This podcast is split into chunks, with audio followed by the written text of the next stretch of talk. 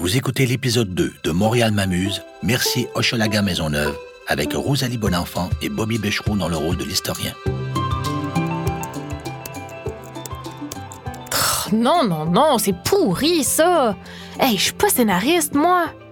On m'a demandé d'écrire un balado destiné à repenser l'expérience muséale à l'échelle d'un quartier. Hochelaga Maisonneuve, pour ne pas le nommer, mais je suis zéro inspirée. Aucune idée de pourquoi on m'a demandé ça à moi. Aucune idée de pourquoi j'ai dit oui, en fait. Parce qu'on va se le dire, là, j'étais un peu pas mal poche en histoire. Puis les musées. Les musées, pour moi, là, c'est un peu comme les ours polaires. Je tripe bien raide à l'idée qu'ils existent. Je veux pas qu'ils disparaissent, mais ça me tente pas tant que ça de les fréquenter. En tout cas, c'est pas que ça me tente pas, mais c'est juste que j'ai comme jamais vraiment le temps. Mais là, j'ai pas le choix parce que j'ai dit oui. Fait que, en way, Rosalie!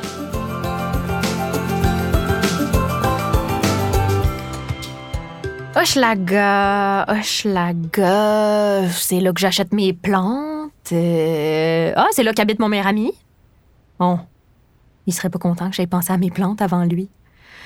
Hum, Hochelaga, marché Maisonneuve, danse en ligne. Voyons, il y a rien qui me vient. Bon, pas le choix. Je vais appeler Réal. Réal, c'est Réal, t'es trop brillant. Je vous jure, c'est pas une joke, c'est son nom pour vrai. C'est l'historien qui est en charge du projet, puis on m'a dit que je pouvais l'appeler 24-7 si j'avais des questions. Bon, peut-être que j'exagère un peu avec le 24-7, mais bref. Rosalie, comment ça va? Euh, attends une minute. Papy est au téléphone. Voyons, tu t'es-tu reconverti en gardien d'enfant? Euh, ouais, on pourrait dire ça, oui. Je suis avec mes petits-enfants et... euh, je, je les aime beaucoup, mais disons qu'ils ont beaucoup besoin de bouger. Euh, Qu'est-ce que je peux faire pour toi? Ben, c'est parce que je suis en train d'essayer d'écrire le balado sur Hochelaga Maisonneuve en ce moment, puis je... J'aurais aimé ça que tu me donnes des... Mathis, laisse ta soeur tranquille. Hey, mais, mais qu'est-ce que c'est, Clara? Qu'est-ce que je t'ai dit tantôt? Euh, oui, excuse-moi, euh, oui, excuse-moi, je suis à toi, Rosalie. Qu'est-ce que tu disais, non? Euh, j'ai j'ai pas trop trop de temps, par contre, parce que là, je pense qu'on doit s'en aller au parc, tous ensemble, pour dépenser toute cette belle énergie-là. Fait que là, je vais... Oh, parc! Ben oui, c'est parfait. Regarde, c'est justement là que le parcours non, pour non, la non, balado c'est pas ça, commence. non. On se retrouve au métro Pineuf dans une heure, Non, OK? non, euh, Rosalie, non, c'est... À tantôt! OK, ben à tantôt. Je le savais qu'elle allait me sortir du trouble, Montréal.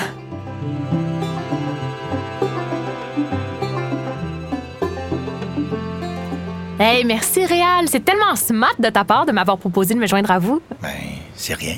C'est rien. Non, non, mais je suis sûre que ça va beaucoup m'aider. Puis en plus, ils sont tellement cute, tes petits-enfants.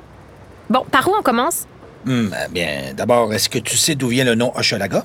Oui, monsieur. C'est un hommage au village d'Iroquoiens du Saint-Laurent que Jacques Cartier a visité en 1535? Oui, c'est ça, en 1535.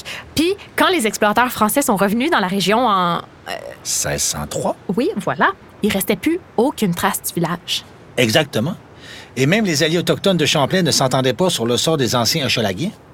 Aujourd'hui, la théorie privilégiée par les historiens et les archéologues, c'est qu'une multitude de facteurs, disettes, guerres et épidémies importées par les Européens, ont mené à leur disparition. Les enfants, pas trop loin, s'il vous plaît. Et Maisonneuve, ça vient de où? Ben là, de Paul Chemédé de Maisonneuve qui a fondé Montréal avec euh, Jeanne Mance. Parce que Marie de l'Incarnation, elle, ça, c'est une autre affaire. Ils ont fondé Ville-Marie, qui est devenue Montréal par la suite. À l'origine, Hochelaga et Maisonneuve étaient deux villes distinctes, séparées par Pineuf. Puis Hochelaga a été annexé à Montréal en 1883 et Maisonneuve en 1918. Puis là, tu vas me demander pourquoi Pineuf s'appelle Pineuf, je te gage? Tu lis dans mes pensées. Ben, à cause du pape. Mais encore? Mais encore, y a-tu d'autres choses? Mathis, fais attention. Euh, excusez, madame. Bon, qu'est-ce que je dis là? Ah oui. Comme tu sais, pendant longtemps, la religion catholique a un poids social politique très important au Québec. Alors qu'il y a un effort d'unir tous les petits États indépendants d'Italie pour former un grand royaume, le pape de l'époque, Pie IX, s'y oppose farouchement parce qu'il veut pas perdre son influence.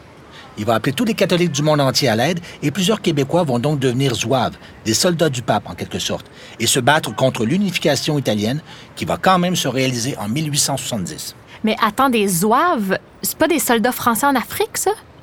Effectivement. À l'origine, c'était le cas, mais grâce au prestige qu'ils ont acquis, d'autres pays vont créer des unités similaires. Wow! Peu de gens savent ça, Rosalie. Ben, tu sais, ça m'arrive de faire des mots croisés quand même. Enfin bref, c'est en hommage à ce pape et aux zouaves québécois que la rue a été nommée en 1874. Il me semble que c'est plus boulevard des Oives que ça aurait dû s'appeler tant qu'à moi, mais bon. Puis l'avenue Pierre de Coubertin, c'est à cause de l'inventeur des Jeux olympiques, je te gage? Oui, alors là, attention, c'est pas Pierre de Coubertin qui a inventé les Jeux olympiques. Puisque c'est une tradition de la Grèce antique, il y a même des papyrus qui montrent que ces Jeux existaient déjà dans l'Égypte ancienne. Mais disons que c'est lui qui les a fait renaître, et Montréal les a accueillis en... en... en... En, en soix- 60? soi- 60? 60? 76. Regarde, dis le don, là. Tu sais que je suis poche avec les dates. 76. En 76, c'est ça. 16. Hey, mais ces jeux-là, c'est pas ceux-là qui ont été boycottés par plein de pays africains pour dénoncer le racisme en Afrique du Sud? C'est ça. Et par la suite, le Canada a eu un rôle important dans la lutte contre l'apartheid, même si certaines personnes préfèrent le nuancer un petit peu. En fait, quand Nelson Mandela a visité le Canada quatre mois après sa libération, il a remercié Brian Mulroney, le premier ministre de l'époque, ainsi que le peuple canadien. C'est pas un peu la même affaire, ça? Hmm, si tu veux. Puis, est-ce que le Canada a gagné plein de médailles cette année-là? Mais c'est pas sur nos médailles que l'attention des Québécois se portait à l'époque. Oh non? As-tu déjà entendu parler de Nadia Comaneci? Ben oui, j'ai vu le film quand j'étais petite. C'est elle qui, à 14 ans, a été la première à recevoir une note parfaite en gymnastique. C'est ça. Et après les Jeux olympiques, eh bien... Il, il- il m'en manque un, là, non? Non, mais là, elle refait son lacet derrière la madame avec le gros chien blanc. Ah, OK. Bon, euh, qu'est-ce qu'on disait? Ben, tu me parlais du stade après les Jeux. Mais tout ça, je le sais, là. Les expos, Youpi, la piscine, U2, Madonna. C'est ça. Mais ah, regarde là. On arrive au château Dufresne. C'est l'ancienne propriété de deux grands bourgeois canadiens-français qui ont joué un rôle important dans le développement du quartier, Oscar et Marius Dufresne. Attends, on est où, là? Coin boulevard des Oives et. Sherbrooke, coin Pineuf et Sherbrooke. Non, mais embarque avec moi. Je suis sûre que si on commence à l'appeler de même, les gens vont embarquer aussi. Puis, c'est quoi à part de ça, le château du Frêne? La première question à se poser serait d'abord qui étaient les frères Dufresne? OK, ben, qui étaient les frères Dufresne? Bonne question. Merci, c'est la tienne. Les frères Dufresne étaient issus d'une famille bourgeoise canadienne-française ayant fait fortune grâce à la Dufresne Lock, l'une des deux plus importantes manufactures de chaussures de l'époque. Leur compagnie, la Dufresne Engineering Company, a participé à la construction de plusieurs ponts, dont le pont Jacques-Cartier. Oscar a été président et membre du conseil d'administration de nombreuses compagnies, associations et institutions, tandis que Marius a été l'architecte derrière le bain public et gymnase de Maisonneuve, que l'on appelle aussi Bain Morgan, ainsi que la caserne Les Tourneux, ou caserne numéro 1, construite en 1912. Il cherchait à faire de Maisonneuve une ville moderne et modèle où il fait bon vivre. En moins de cinq ans, Marius sera porteur de cette vision de grandeur qui façonnera le nouveau visage de la ville en s'inspirant du mouvement américain d'embellissement civique nommé City Beautiful. Ce que les frères Dufresne ont réalisé en matière d'embellissement urbain et d'amélioration de la qualité de vie était sans équivalent ailleurs au Canada à l'époque. En 1915, Marius et Oscar entreprennent la construction de ce qu'on appelle aujourd'hui le musée Château Dufresne, qui est en fait deux maisons bourgeoises jumelées. Ils ont fait appel à plusieurs artisans, incluant Guido Ninchiri, reconnu pour ses fresques et vitraux, qui a été derrière la réalisation de décorations de plusieurs églises au Québec. Le musée Dufresne conserve d'ailleurs une impressionnante collection de Ninchiri. Mais c'était un château pour vrai? Genre un château fort, là. Non, non, non. Euh, C'est que dans les années 20, on raconte que les gens se sont mis à l'appeler château parce qu'il s'agissait d'une grande maison bourgeoise qui rappelle le petit Trianon de Versailles et qui reflétait le succès économique et social des frères Dufresne. L'architecture s'inscrit dans un mouvement cosmopolite de retour au classicisme français, un autre moyen de se différencier de l'élite anglophone. Ce bâtiment cossu, ce château modèle, était donc destiné à attirer dans cette partie quasi rurale de Maisonneuve les grandes fortunes canadiennes françaises et permettait de rivaliser avec les imposantes maisons de l'élite anglophone du Mille Carré Doré, près du Mont-Royal. Aujourd'hui, il reste témoin de l'époque glorieuse de Montréal, où, de 1880 à 1920, une grande majorité de la richesse du Canada était concentrée ici, entre les mains de quelques familles, dont faisaient évidemment partie les frères Dufresne. Ouais, c'est sûr que décrit comme ça, je sais pas trop si je devrais les trouver vraiment désagréables ou juste vraiment cool. Mais attends donc, le château du Frêne, c'est. C'est quoi, c'est un musée de vitrail? non, non, non, non. Non, ça a été le premier bâtiment occupé par le Musée d'art contemporain de Montréal après son ouverture dans les locaux temporaires de la place Ville-Marie. Presque dix ans plus tard, il est classé monument historique Et ensuite, il est devenu le premier musée des arts décoratifs, maintenant annexé au Musée des beaux-arts de Montréal, pendant une vingtaine d'années. Aujourd'hui, c'est le musée du Château Dufresne. Sa mission, c'est de conserver ce lieu qui a été témoin des aspirations et de la vision progressiste d'une élite francophone et qui a marqué l'entrée du Québec dans la modernité, tout en étant socialement engagé dans sa communauté. Cool, donc t'as appris la brochure par cœur, Montréal? non, mais c'est un de mes endroits préférés à Montréal. Pas toi? Ben là, euh, j'ai peut-être pas dans mon top 5, mettons, mais je te promets que je vais y donner une chance bientôt. Pour vrai, tu m'as donné le goût.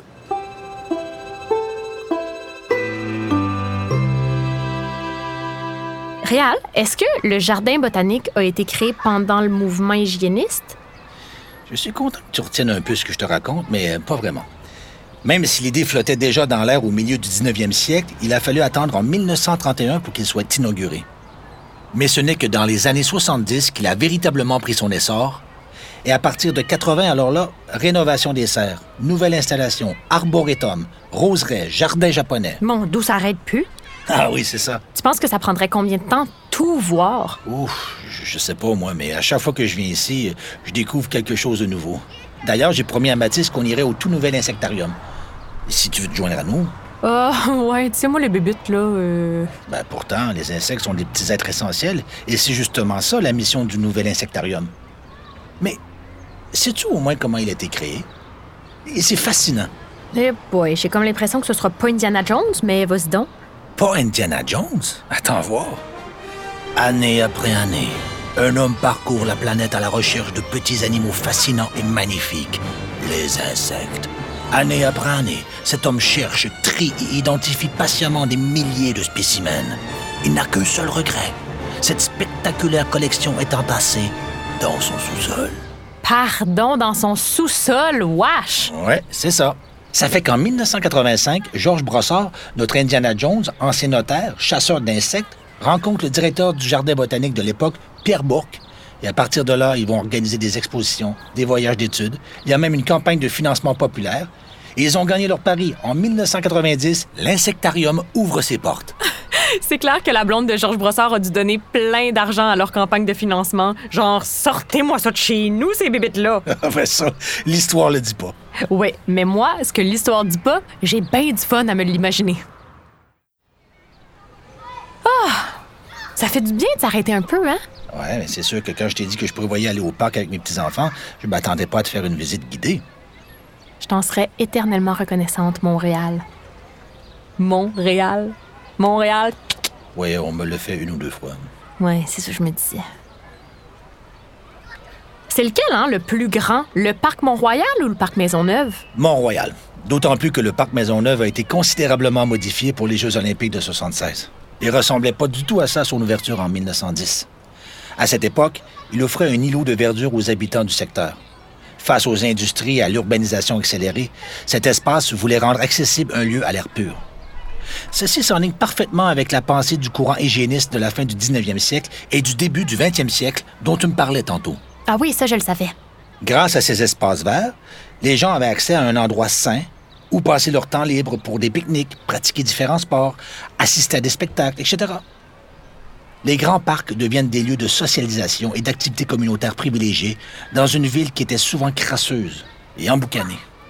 Donc là, attends une minute. Je récapitule, OK? Il y a eu en premier le parc Maisonneuve, après le jardin botanique, puis ensuite l'insectarium? Oui, mais avant ça, le planétarium. Ah ben oui, mais là, tu m'en as pas encore parlé. Bon, il arrive là. Regarde, il est là. Non, c'est pas le cinéma, ça? Non, à gauche. Biodôme que ça dit. Entre le cinéma et le biodôme. Rosalie, mais dis un peu du tien, là, sinon on s'en sortira pas là. là. Ah, oui, oui, oui, oui, excuse-moi, je le vois, là. Le, le truc qui ressemble à une centrale nucléaire. Ouais, bon, je trouve pas, là, mais. Ben, un peu. Ce que tu vois là, c'est le planétarium 2.0, si tu veux. Le planétarium Rio Tinto Alcan. Parce qu'à l'origine, le planétarium d'Ar était sur Saint-Jacques et là. Oui, sauf que là, c'est pas de lui qu'on parle. Mêle-moi pas plus que ça. C'est ça. Bon.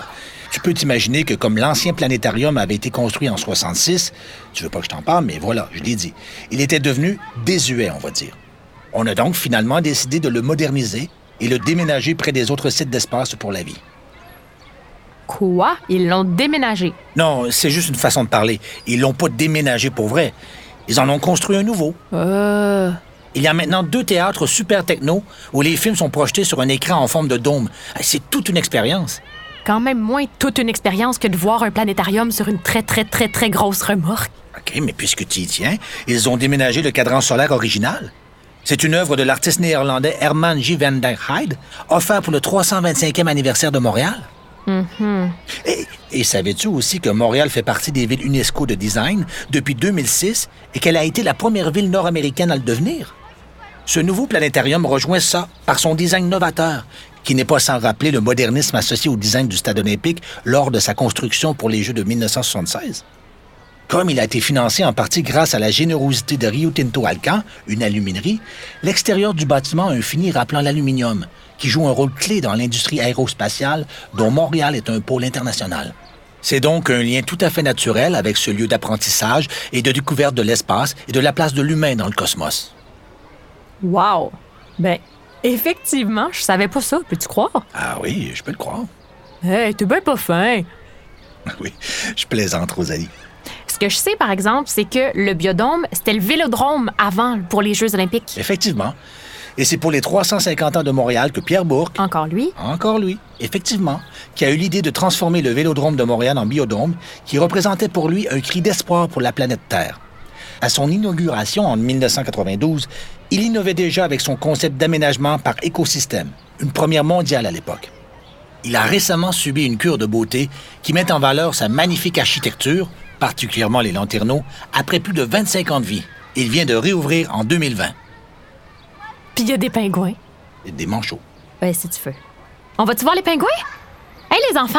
Ça vous tente-tu d'aller voir les pingouins? Euh, c'est aux manchots que tu penses. Mais il y a aussi des pingouins au biodôme.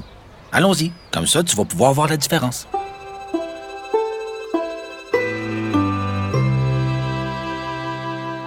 Bon, là, je suis partie de mon bord parce que le petit gars de Réal avait vraiment le goût de voir des bébites. Puis moi, euh, j'ai déjà le crâne qui me pique juste à l'idée.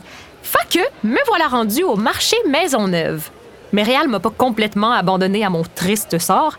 J'ai des ressources. Il m'a donné un texte explicatif. C'est la première fois que je m'en vais magasiner du fromage puis des brocolis avec un livre d'histoire, mais regarde, il y a une première à toutes. Qu'est-ce que ça dit? Lors du développement de la cité de Maisonneuve, les frères Dufresne, encore eux autres, veulent doter leur municipalité d'une grande artère disposant d'édifices publics à l'architecture recherchée comme dans les grandes villes de l'époque. Puis ce que je savais pas, mais que Réal m'a appris avant qu'on se quitte, c'est qu'à la fondation de Schlaga et de Maisonneuve, la majorité des habitants du secteur sont anglophones. Moi, j'ai tout le temps pensé que de ce côté-ci de la ville, ça avait tout le temps été principalement francophone, mais non. La démographie du secteur a radicalement changé à la fin du 19e siècle à cause de nouvelles usines qui ont amené des milliers d'ouvriers canadiens-français venus des campagnes. Avec eux sont venus des notables, des commerçants et des petits chefs d'entreprise qui ont prospéré et c'est là qu'on a vu naître une bourgeoisie francophone. qui l'eût cru? Pas moi certain. Bref, on érige donc le long de l'avenue Morgane des bains publics magnifiques, qui sont toujours ouverts, si je ne m'abuse, ainsi que le marché Maisonneuve, dont les plans seront dessinés par Marius Dufresne. Hey, c'est vraiment eux autres qui ont tout fait ici, ça n'a pas de sens. Il ne faut pas oublier que Montréal est une ville où les toilettes ne deviennent obligatoires dans les maisons qu'en 1901. Arc! Mais le monde allait où avant ça? Oh non, non, non, non, je veux pas penser à ça. On ne peut parler du marché sans souligner la présence de la magnifique sculpture d'Alfred Laliberté. La fermière, souhaitant la bienvenue aux visiteurs depuis 1915, représenterait, pour plusieurs, Louise Mauger, qui fut une des pionnières de la colonisation française en Amérique du Nord, la première fermière de Montréal. Puis ça méritait pas de mettre son nom sur une plaque, ça? Après ça, on se demande comment ça se fait que les femmes puis les personnes racisées ont été effacées de l'histoire avec un grand H. Mais c'est de même. Ah, je suis rendue sur Morgane, les bains sont là. Réal m'a dit qu'il fallait aussi que j'arrête à l'atelier d'histoire. Paraît qu'il dispose d'une impressionnante collection de plus de 10 000 photos historiques et qui organise fréquemment des visites guidées du secteur. Ah ben oui, Gadon, je viens de les trouver sur Facebook. Hein?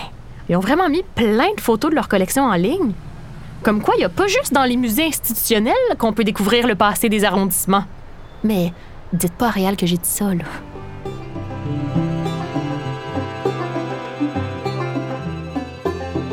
Bon, une caserne de pompiers. Je vais encore avoir la maudite toune de Sacha Distel dans la tête.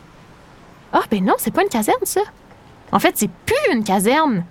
C'est la maison de la culture. Mais voyons, je devrais savoir ça quand même. Hein, c'est tellement beau. Un bel exemple de remise en valeur d'un édifice patrimonial quand on a revitalisé les environs de la promenade Ontario. Ça me donne le goût d'entrer pour voir.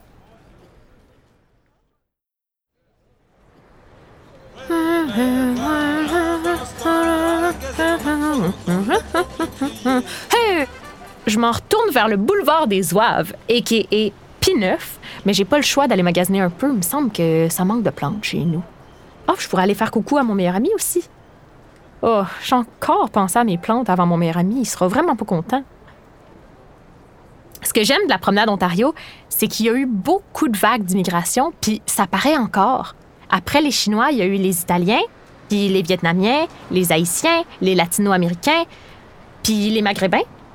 Aujourd'hui, 85% des habitants du quartier sont francophones, alors qu'un peu plus de 20% de la population est issue de minorités visibles. Il n'y a pas plus montréalais que ça. Si vous ne me croyez pas, vous avez juste à aller vous asseoir quelques minutes place Valois, puis vous allez voir par vous-même. C'est le meilleur endroit pour observer la vie du quartier et la mixité sociale dont je parlais. Mais comme il y a aussi du Wi-Fi, quand on est tanné de regarder le monde, ben, on peut regarder d'autres mondes, mais sur Instagram. Oh! Un ficus lirata! Ça fait tellement longtemps que j'en veux un! Ouais, on s'entend qu'acheter un arbre alors que je dois rentrer en métro, c'était peut-être pas l'idée du siècle. Parlant d'idées, je me suis bien amusée aujourd'hui. J'ai appris plein d'affaires. J'ai eu l'impression, en fait, de visiter trois villes différentes en un seul quartier. Mais j'ai toujours pas trouvé d'idée pour le balado. Pas que je suis pas inspirée, au contraire. C'est juste qu'il y a tellement de choses à raconter, tellement d'histoires, tellement de gens.